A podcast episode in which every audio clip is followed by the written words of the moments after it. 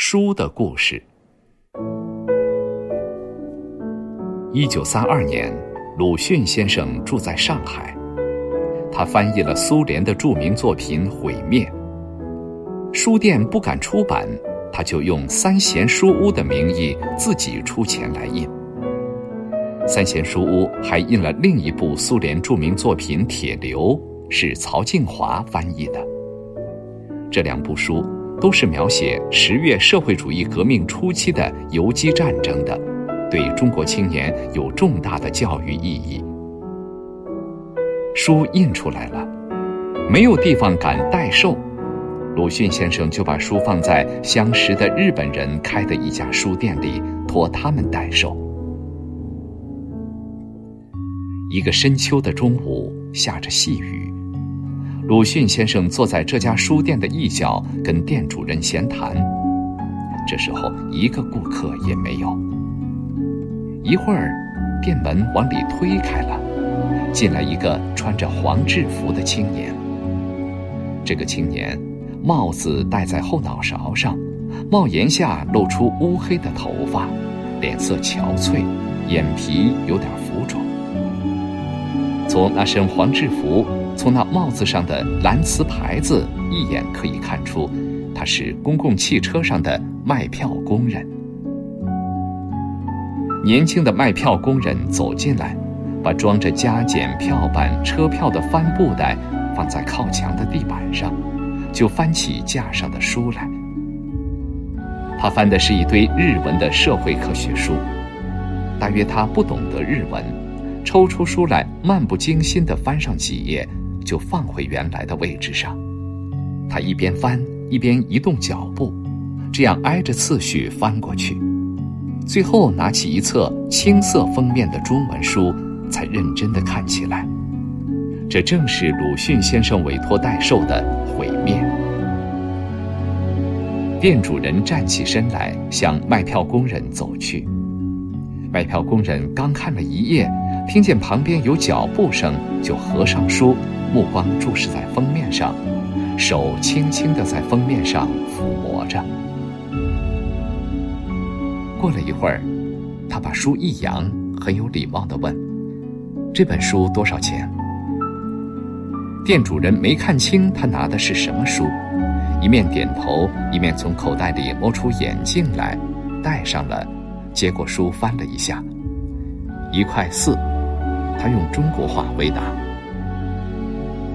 卖票工人的脸微微一红，自言自语地说：“一块四，贵了一点儿。”“不贵，不贵。”店主人没有注意到对方的表情，他拍了一下书面，又用手指捏着前面的几页，哧啦哧啦地抖动着说：“看这纸张，真不算贵，你买一本吧。”卖票工人抚摸着书，没说买，也没说不买。鲁迅先生听了他们的话，就离开座位走过去。他温和地对这个青年说：“你要买这本书？”“是的。”卖票工人回答。“你买这一本吧。”鲁迅先生从书架上抽出另外一本中文书，递给他。卖票工人接过书。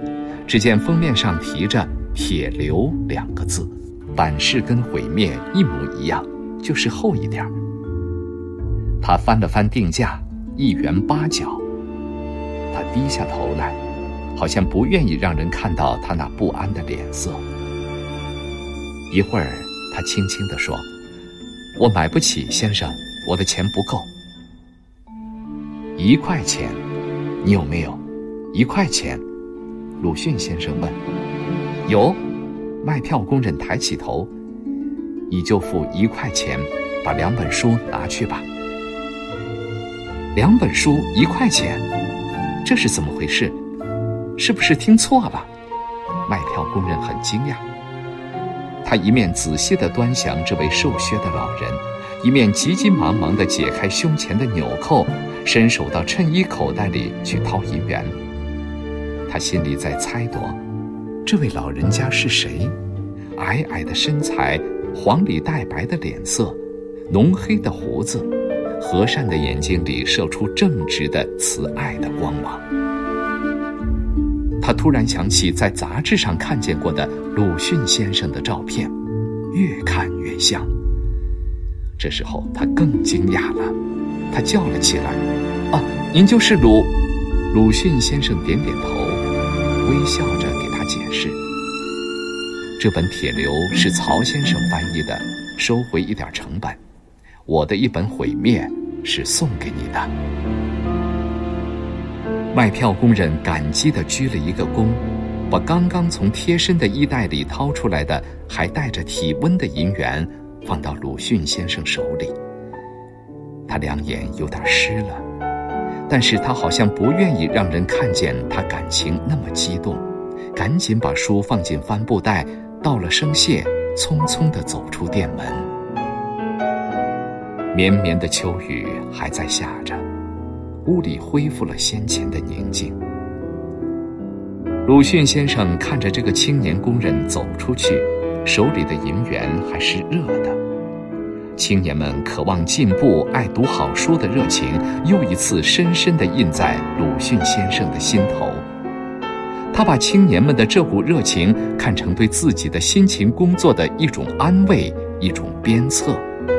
青年们也从鲁迅先生那里吸取前进的信心和力量。四年之后，鲁迅先生逝世了。卖票工人向人谈起这件事。他说：“从那一天以后，我碰到什么困难，只要想起这件事，就更加坚强起来了。”